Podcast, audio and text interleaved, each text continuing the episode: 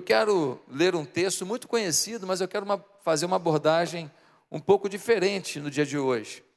Abra sua Bíblia em Marcos capítulo 6.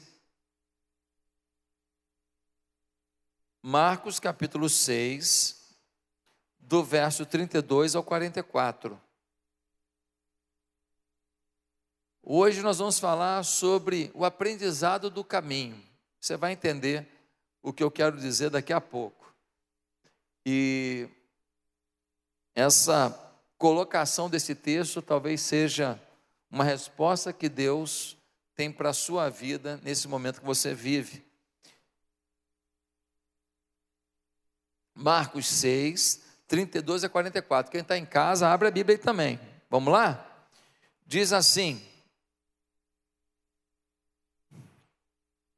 Então eles se afastaram num barco para um lugar deserto. Mas muitos dos que o viram retirar-se, tendo-os reconhecido, correram a pé de todas as cidades e chegaram lá antes deles. Quando Jesus saiu do barco e viu uma grande multidão, teve compaixão deles, porque eram como ovelhas sem pastor. Então começou a ensinar-lhes ensinar muitas coisas. Já era tarde e por isso seus discípulos aproximaram-se dele e disseram: Este é um lugar deserto e já é tarde. Manda embora o povo para que possa ir aos campos e povoados vizinhos comprar algo para comer. Ele, porém, respondeu: Deem-lhes vocês algo para comer. Eles lhe disseram: Isso exigiria duzentos denários. Devemos gastar tanto dinheiro em pão e dar-lhes de comer? Perguntou ele: Quantos pães vocês têm? Verifiquem. Quando ficaram sabendo, disseram: cinco pães e dois peixes. Então Jesus ordenou que fizessem todo o povo assentar-se em grupos na grama verde. Assim, eles se assentaram em grupos de cem, de cinquenta, tomando os cinco pães e os dois peixes, e olhando para o céu, deu graças e partiu os pães. Em seguida, entregou-os aos seus discípulos para que os servissem ao povo, e também dividiu os dois peixes entre todos eles. Todos comeram e ficaram satisfeitos, e os discípulos recolheram doze cestos cheios de pedaços de pão e de peixe. Os que comeram foram cinco mil homens. Você está aberto para a palavra de Deus hoje? Você pode fazer uma oração, rasga meu coração e fala comigo, Senhor. Amém? Vamos lá? Senhor, nós queremos que o Senhor rasgue o nosso coração e fale toda a tua verdade para a nossa vida hoje. Em nome de Jesus, amém. Você conhece esse texto? Ele é bem conhecido. Gente, tem um pessoal aqui atrás dessa mesa, né? Vocês não estão me vendo. Cadê o pessoal da recepção? Pega a mesa, puxa aqui para trás, essa mesa aqui, dá um jeito para o pessoal me ver ali. Tenta dar um jeito de arrumá-la para cá. Ou então vocês ficam para outra fileira para poder me ver, que eu não, senão eu não vejo vocês. Vocês são tão bonitos, eu queria ver. Tá? Quem estiver atrás da, da mesa aí, para poder ver vocês. Gente, olha só, esse texto aqui, você conhece. Jesus, ele estava pregando, ele está cansado, os discípulos também. Eles falam: olha, vamos para outra margem e vamos para lá para dar uma descansada. O pessoal viu Jesus e os discípulos indo para lá, correram para lá correram para lá e quando Jesus chega, ele tem uma sensação: qual é? Eles são ovelhas sem pastor. Olha quanta gente carente, olha quanta gente perdida, olha quanta gente desanimada. E então Jesus faz o quê? Jesus vai até eles e começa a ministrar, e ensinar, e falar, e vai conduzindo a vida deles para um destino melhor. Só que aí que acontece? Quando Jesus está fazendo isso, a fome bate. São horas. Jesus já chegou com os discípulos com fome e o povo ali também. E eles estão sem comer. Então um discípulo fala: Ó oh, Jesus, dá uma liberada na turma aí. Dá uma liberada para a turma poder comer, porque não tem padaria, nós estamos no meio do deserto. Jesus fala: Olha, vocês que têm que resolver isso, dá comida para o povo. Alguém fala, mas como? 200 denários, mais ou menos dois terços do ano de um trabalhador normal em dinheiro. Onde é que eu vou arrumar dinheiro para isso? E tem mais. O senhor está esquecendo que é, não tem padaria aqui, não tem como a gente conseguir esse negócio todo. Jesus fala assim: o que, que tem aí? Procura saber. Eles procuram saber, descobrem cinco pães e dois peixinhos do lanchinho do menino. E eles falam para Jesus: olha, o que tem é isso aqui. Jesus fala: senta todo mundo aí, eles sentam no chão lá, em grupinho de 50.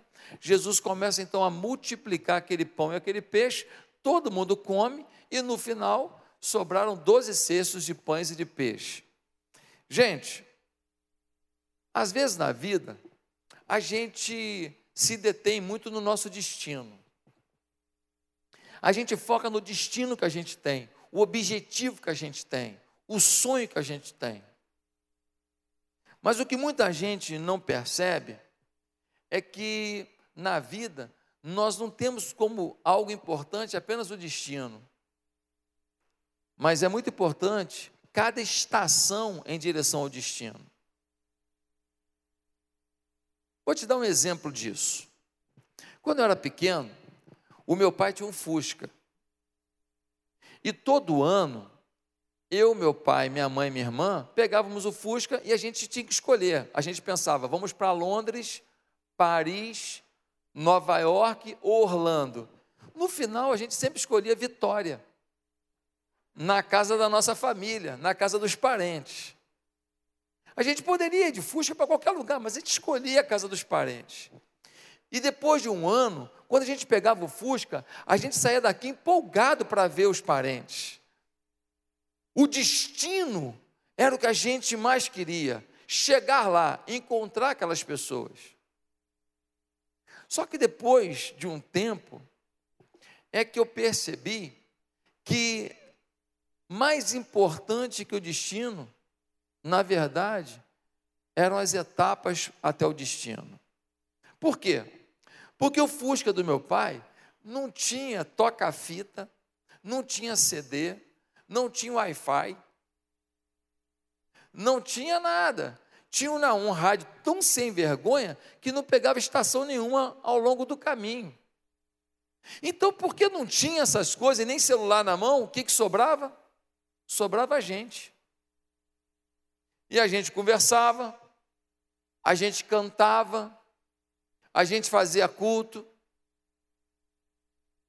A minha mãe levava o farnel, botava uma bolsa aqui no meio da perna, com uma garrafa térmica com café com leite, laranja, sanduíche, pão com carne, essas coisas todas. E a gente deu fome, nem parava para comer, só para ir no banheiro. E normalmente a gente só parava mesmo em Campos, porque tinha lá a fábrica da Nolasco, e a gente parava lá para comprar uma goiabada cascão, um docinho, alguma coisa para os meus avós. E comer também um pastelzinho lá, a gente acabava comendo um pastelzinho lá também, que tinha do lado da Nolasco assim uma lojinha de pastel. Mas naquela caminhada a gente interagia. Quando passava numa etapa que tinha animais, olha lá, olha quanta vaca. Olha lá, ó, tem ali umas ovelhinhas. Ó, tá vendo ali, ó? É plantação de laranja. Olha quanta laranja. Ó, ó, ali é café. Ó, ali é milho. E então eu ia vendo as plantações. Eu falei, pai, aquilo ali é milho? Não, filho, aquilo é cana de açúcar. Ah!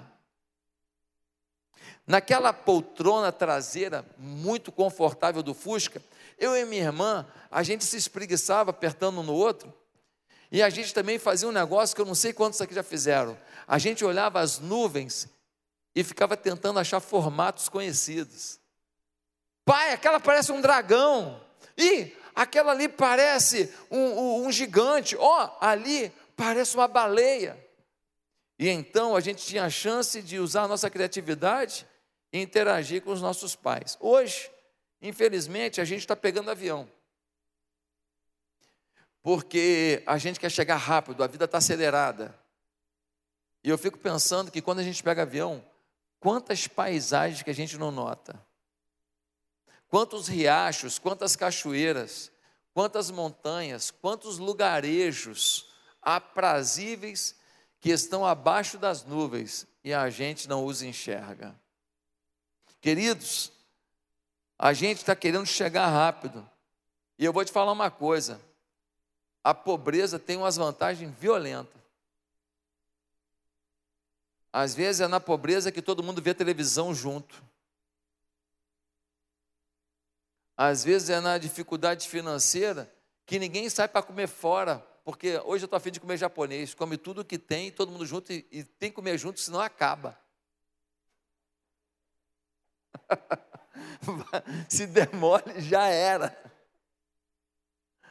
Às vezes, na simplicidade da vida, a gente tem alguns benefícios que a prosperidade nos rouba. Por quê? Porque Deus nos dá um destino. Mas ao longo do destino, da caminhada para o destino, nós temos estações. E se a gente não aprender as lições de cada estação, sabe o que acontece? Você vai para uma estação sem ter aprendido as lições da anterior, e você vai para outra estação sem ter aprendido a lição da anterior. Se você passar três estações sem ter aprendido as lições, na hora que você cair, você cai três, quatro estações de uma vez só, e a queda é forte. Mais importante do que o destino é o aprendizado, o crescimento e a maturidade em cada estação rumo ao destino. Aqueles momentos consolidaram a minha vida. Aqueles momentos me deram visões. Eu me lembro quando meu pai começava a contar piada. Conta outra, pai. E às vezes eu contava a mesma piada, a gente ria de novo. E aquele momento era tão importante na nossa vida. Deus é Deus de estações, Deus é Deus de processos. E cada um de nós precisa entender isso. Lembra quando o povo saiu do Egito para ir para a terra prometida? Ficaram 40 anos no deserto. Por quê? Porque não aprenderam o que tinham que aprender. Ficaram zanzando no deserto 40 anos, até aprender a confiar em Deus de verdade e poder entrar na terra prometida. Você pode estar zanzando na vida se você não aprender as lições que Deus quer te ensinar hoje. Infelizmente, nós não percebemos ainda que o nosso destino final não é a casa, não é a aposentadoria, não é um dinheiro. Nosso destino final é o céu. E nós temos estações em direção ao céu, que é o nosso destino final, quando amamos e cremos em Jesus Cristo. Não vai ser maravilhoso você chegar no céu e andar pelas ruas de ouro, de repente esbarrar com Moisés? Fala, Moisés. Beleza, Josué? Não vai ser maravilhoso você trocar ideia com Abraão? Abraçar Paulo? Interagir com Pedro?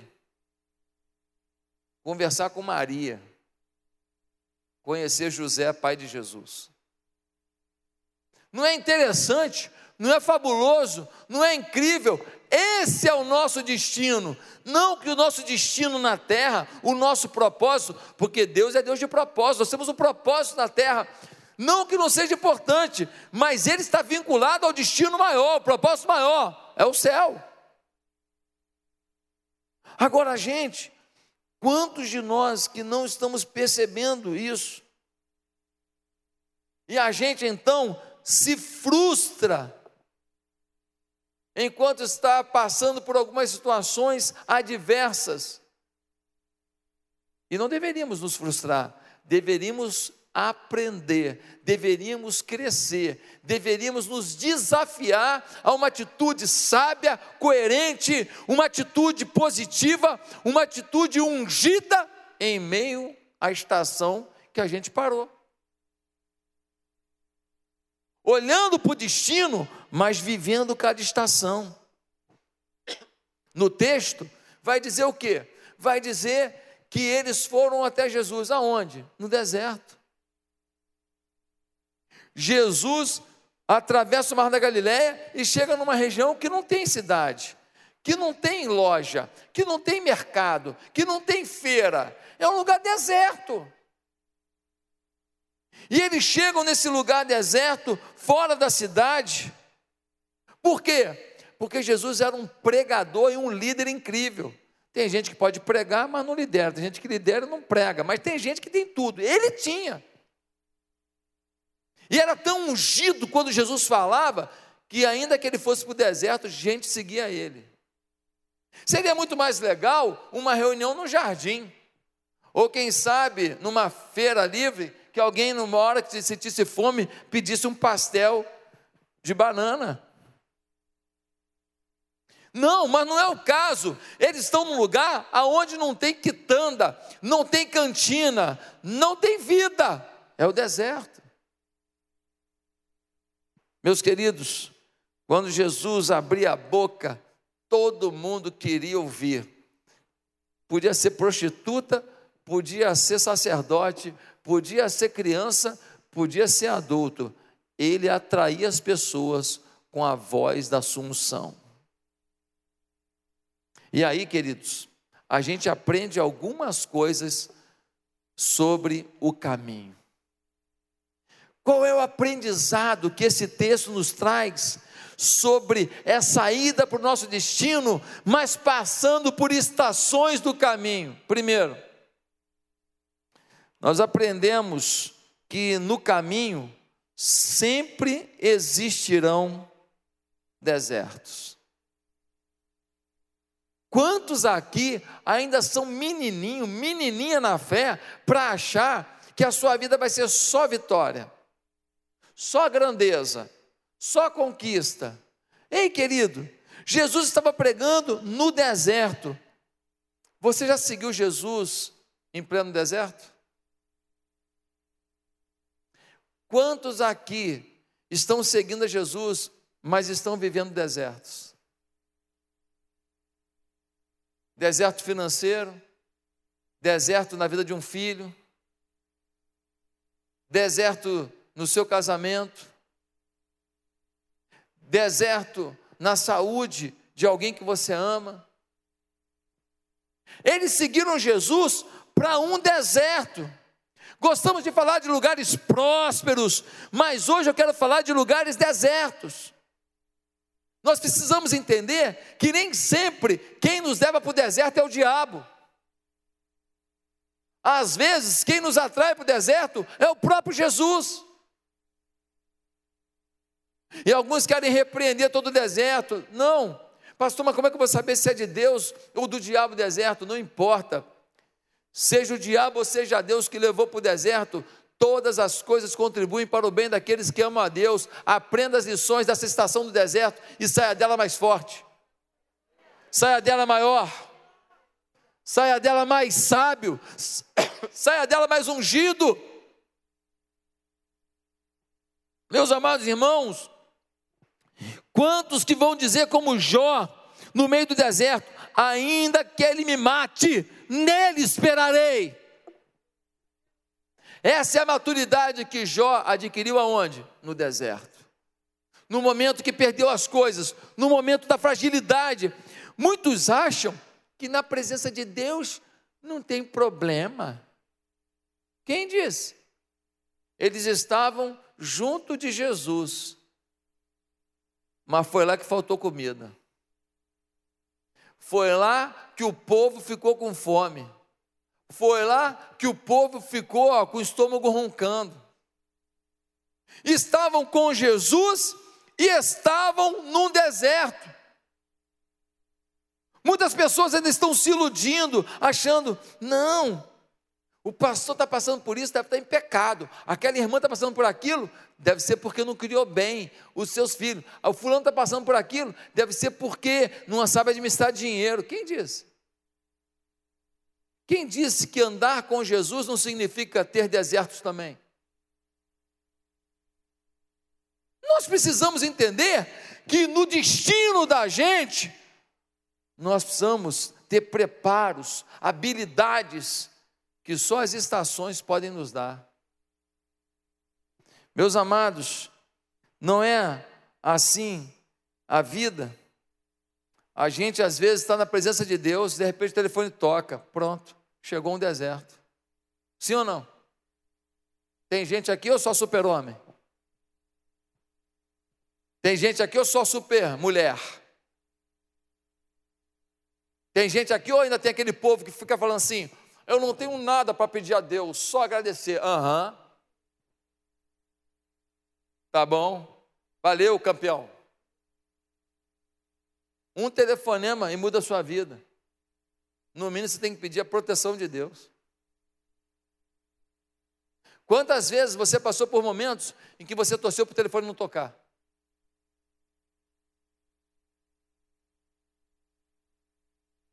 Porque se o telefone tocasse de madrugada, você já sabia o que, que era.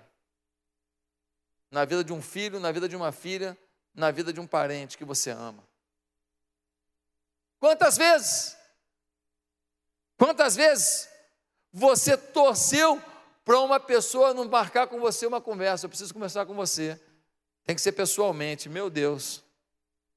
Sim ou não? Quantas vezes, quando alguém disse para você, preciso falar com você pessoalmente, o teu estômago embrulhou,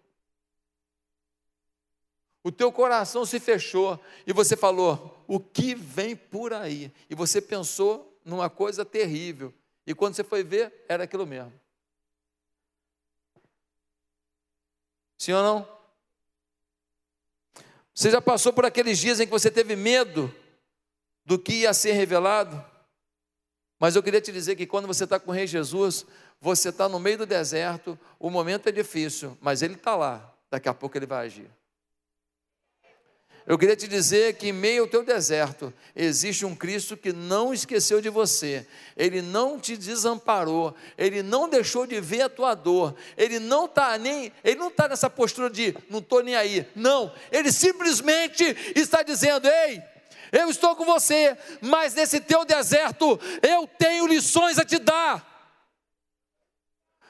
Porque eu quero levar você para um destino maior. Eu quero levar você para uma conquista maior. Para algo sensacional, para algo incrível. Segunda coisa que a gente aprende no caminho é que normalmente a solução para o teu deserto está por perto. Normalmente está por perto. Eles estavam no meio do deserto, não tinha comida, não tinha pão, não tinha peixe, não tinha nada. Mas tinha um jovenzinho lá que tinha o início da solução. O moleque tinha cinco pães e dois peixes. E ele não podia decidir como resolver o problema. Os discípulos sabiam que quem poderia resolver era Jesus mas não tinha o início da solução. Aí o que Deus faz? Une quem tem uma coisa, quem tem a visão, une o recurso de um com a visão do outro e chegam a Jesus. E aí o milagre acontece. Meus amados, eles disseram assim, no versículo 37, Jesus, nós vamos comprar 200 denários de comida para esse povo todo, nós temos que ir tentar comprar? O que, que Jesus falou para eles? Ei, precisa ir longe não. Procura aí no meio desse povo o que, que tem. Hoje Deus está te dizendo que a solução do que você almeja não está tão longe não pode estar em alguém próximo a você, pode estar numa habilidade que você já tem, pode estar numa ideia que você aposentou e precisa ser resgatada, pode estar numa máquina que você parou. Muitas vezes a gente acha que a solução está longe, não. Deus está dizendo: olha, nesse lugar do teu deserto eu tenho solução. Nesse lugar da tua luta eu tenho solução.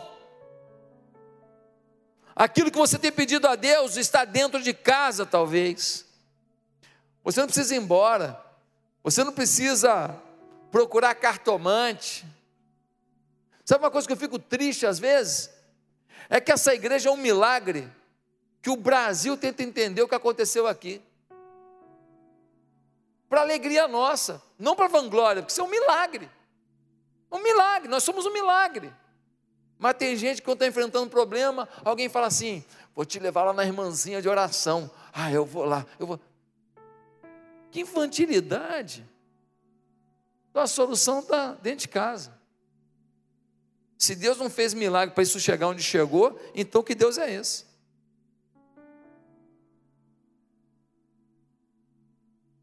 Quantas pessoas que procuram soluções rasteiras, simplistas. Quantas pessoas que abandonam a igreja. Quantas pessoas que ligam por Liga Já. Lembra do Liga Já? Liga Já. Acreditam nos cartomantes gospel. Quem olhou para aquele lanche falou assim: ah, isso aí são dois McLanche. Dois McLanche, cara, não dá para resolver a vida com isso não. É, mas foi aquilo que foi o início da solução. E estava onde? Estava dentro de casa. Estava com eles. Mas tem uma terceira coisa que a gente aprende no caminho. É que quando não temos o suficiente, temos que confiar que Deus vai expandir o que temos. Quando não temos o suficiente, temos que confiar que Deus vai expandir o que temos. Os cinco pães e dois peixes se multiplicaram para alimentar cinco mil homens, mas mulher e criança, dez mil pessoas. Queridos, você já se sentiu aquém da solução? Tipo assim, ó, eu não tenho o suficiente. Pois eu queria dizer para você que é quando você diz, eu não tenho a habilidade suficiente, eu não tenho a capacidade suficiente, eu não tenho a sabedoria suficiente, eu não tenho dinheiro suficiente, eu não tenho apoio suficiente, eu não tenho a desenvoltura suficiente, eu não tenho a vida de oração suficiente. É nessa hora que Deus fala, é isso aí, aprendeu, hein? Agora a minha suficiência chega. Foi quando eles apresentaram o que não era suficiente, que Jesus se manifestou. Queridos, no instante em que você se voltar para Deus e disser: Senhor, eu não tenho o suficiente, eu não sino o suficiente, eu não prego o suficiente, eu não administro o suficiente, eu não empreendo o suficiente. É nessa hora que você está preparado para ser expandido por Deus. Quem quer ser expandido por Deus hoje aqui? Às vezes você está revoltado, você está no deserto. Mas sabe por que Deus te levou para o deserto? Que é a única maneira de te expandir. É no deserto que ele te expande, porque você se vê num beco sem saída, se vê numa situação em que você não sabe como sair, como resolver. Eu creio que nessa hora Deus está te expandindo nesse culto ou em casa no online.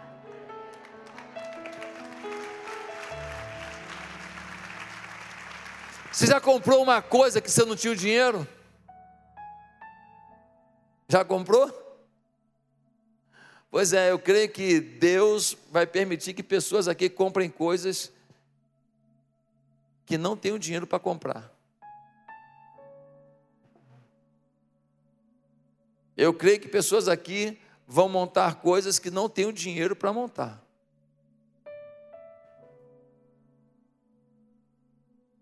Olha a tua casa.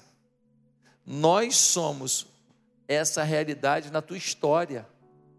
Se aconteceu para todos nós, acontece para o individual, para cada parte desse todo.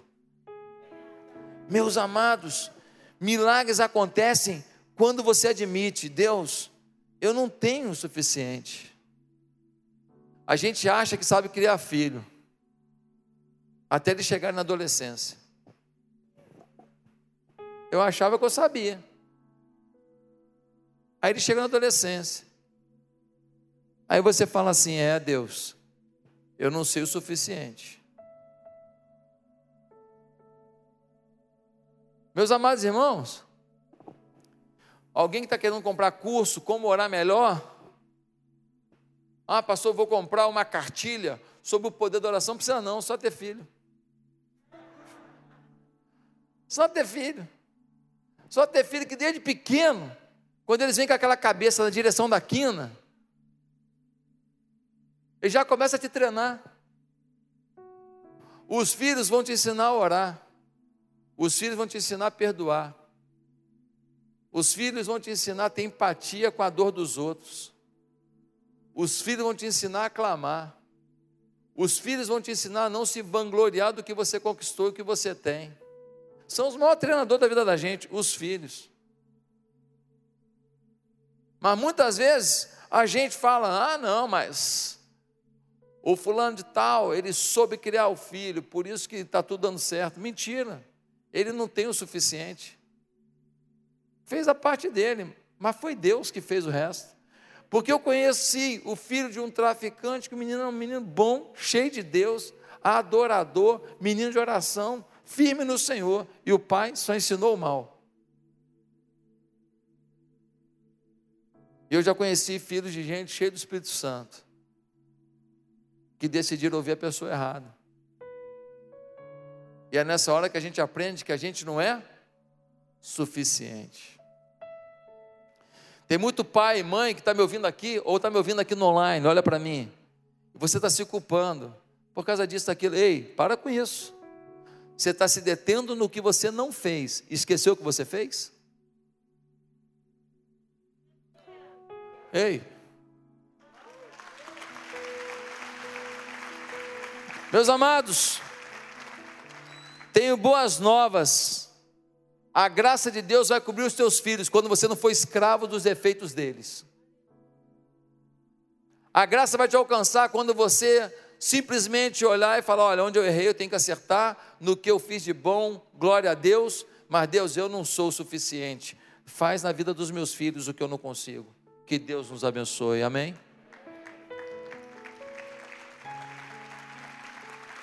Mas tem uma quarta coisa que eu aprendo no caminho.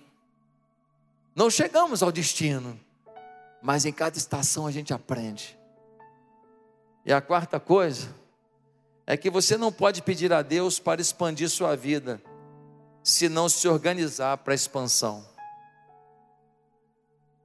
Você não pode pedir para Deus expandir sua vida. Olha o que Deus falou. Ei, organiza em grupo de 100 e de 50. Nós vamos distribuir pão e peixe, mas tem que organizar. No final, quando acabou tudo, Deus falou, Jesus falou: recolhe tudo. Eles recolheram 12 cestos de pães e peixes. Ou seja, organização para distribuir, organização para poupar.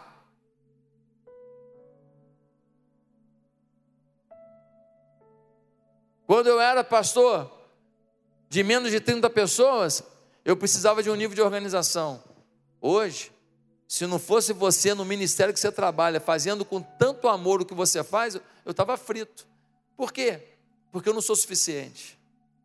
Para Deus me expandir, me levar para um novo patamar, a gente teve que se organizar. E Deus mandou você e tem pessoas que trabalham com você nos ministérios da igreja que vão ajudando e somando. E se você não está em nenhum ministério, você não está fazendo certo. Porque você só vai se expandir se você estiver com a gente no deserto e na luta. Meus amados, nós temos que entender que Deus virou para eles e falou assim: Jesus falou para eles: Olha, vamos agora dividi em grupo de 150. Quantas pessoas eram? 10 mil. Estava todo mundo com fome. Quando eu estou com fome, eu não sou a melhor pessoa do mundo, não. Você é. Quando aquela fome está apertando. Não, mas eu queria conversar mais um pouquinho, irmão. Deixa eu comer um negócio aqui, senão eu vou morrer. Mas organizar 10 mil pessoas em grupo de 50 ia levar tempo, não ia levar? O que, que Deus está ensinando? Não só organização, Deus está ensinando paciência. Deus te trata na paciência. Deus te aperfeiçoa na paciência. Lembra de Isaías quando ele diz: Mas os que esperam no Senhor renovarão as suas forças, subirão com asas como águias, correrão e não se cansarão, caminharão e não se fadigarão. Isaías está dizendo que é na paciência que Deus está revelando o tratamento, está fortalecendo, é na paciência que Deus está nos agigantando e nos expandindo. Se você quer ser expandido, você precisa se organizar. Agora olha o detalhe. Ele falou: recolhe os doze cestos de pães de peixe. Sabe por quê? Porque o milagre também estava na sobra. Aquela sobra também é milagre. Às vezes, a gente fica se lamentando do que perdeu, fica se lamentando do que foi. Às vezes a gente fica se lamentando do que não tem mais, fica se lamentando do que a gente perdeu por bobagem. E Deus está dizendo para a gente: ei, pare de se lamentar pelo que foi, porque eu posso fazer algo novo com o que sobrou. Porque o meu milagre também está na sobra, o meu poder também está na sobra, a minha aprendizagem também está na sobra a minha lição também está na sobra, a minha grandeza também está na sobra. O que sobrou? Comece com isso. Ah, meus amados, queria que você dissesse para você mesmo hoje uma frase muito forte. Você pode dizer no coração aí? Diga assim: chegou a minha vez. Chegou a minha vez. Chegou a minha vez.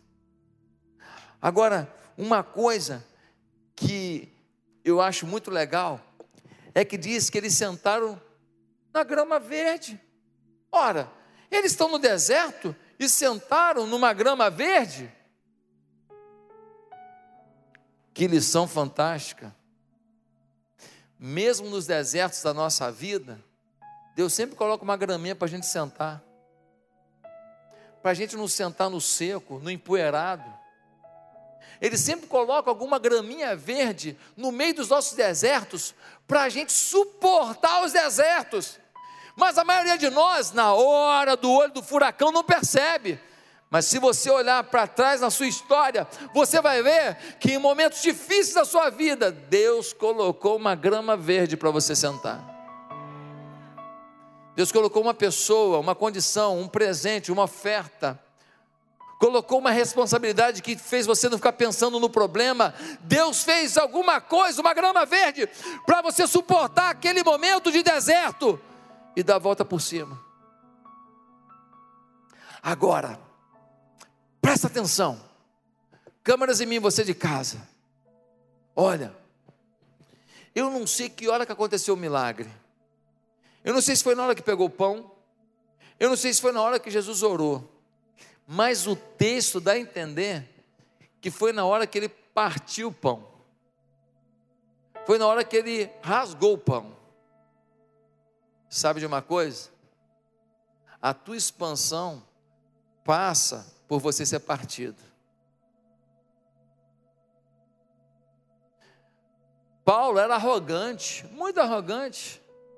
Fariseu, porque eu sou religioso e tal. É, todo arrogante. Aí que Deus fez? Fez ele cair do cavalo, ficou cego, tendo que ser carregado para lá e para cá. Aí os depois de um tempo ele criou uns problemas lá, os apóstolos mandaram ele para para Tarso. Ele foi para Tarso. Alguém sabe o que ele fez em Tarso de bom? Eu não sei.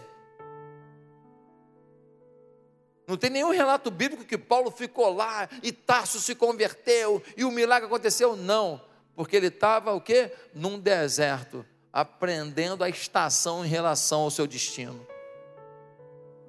Quando Barnabé traz Saulo, já moído, vendo que ele não é a última Coca-Cola do deserto. É nessa hora que ele começa a ser orientado e discipulado por Barnabé. E ele vai crescendo, crescendo. E chega uma hora que ele se torna tão grande que Barnabé fala: conduz você à obra missionária.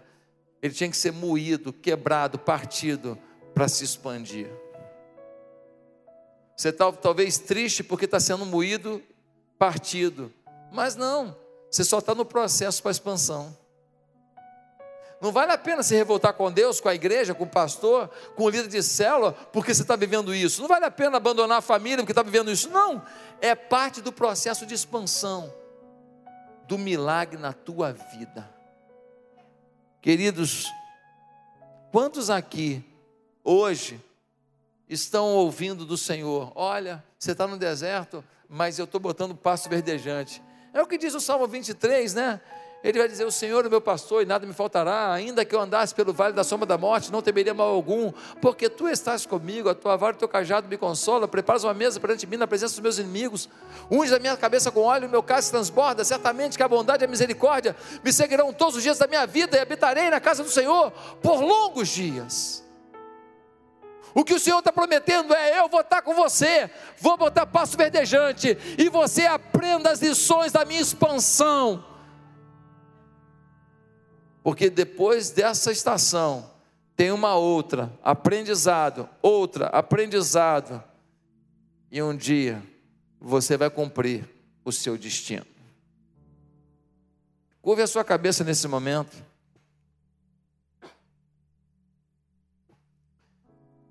E eu queria te perguntar: você consegue perceber que Deus não está apenas na multiplicação dos pães, mas está nos pastos verdejantes? Não está no milagre, na solução completa, mas está na solução intermediária, no suprimento do dia. Deus está favorecendo a sua vida, ainda que não tenha chegado ainda todos os milagres, toda a solução que você espera, mas já celebre pelos passos verdejantes, exalte ao Senhor pelos passos no meio do seu deserto. Tem grama no meio do seu deserto para você sentar. Quem é que hoje quer começar uma nova vida com Jesus? Quem é que hoje quer se arrepender dos seus pecados? Quem é que hoje quer se voltar para Jesus de todo o coração? Quem é que hoje quer viver uma nova vida com Jesus? Se você quer viver uma nova vida com Jesus hoje, aí em casa, ou aqui no templo, eu queria que você fizesse uma oração comigo agora. Diga assim: Santo Deus, eu peço perdão dos meus pecados. E eu peço que o Senhor me abençoe nessa estação da minha vida, para que eu possa, ó Deus, aprender todas as lições, crescer, amadurecer e viver tudo que tens planejado para a minha vida. Pois é no nome de Jesus que eu oro, com perdão dos meus pecados e crendo em Jesus como meu Senhor e Salvador. Amém.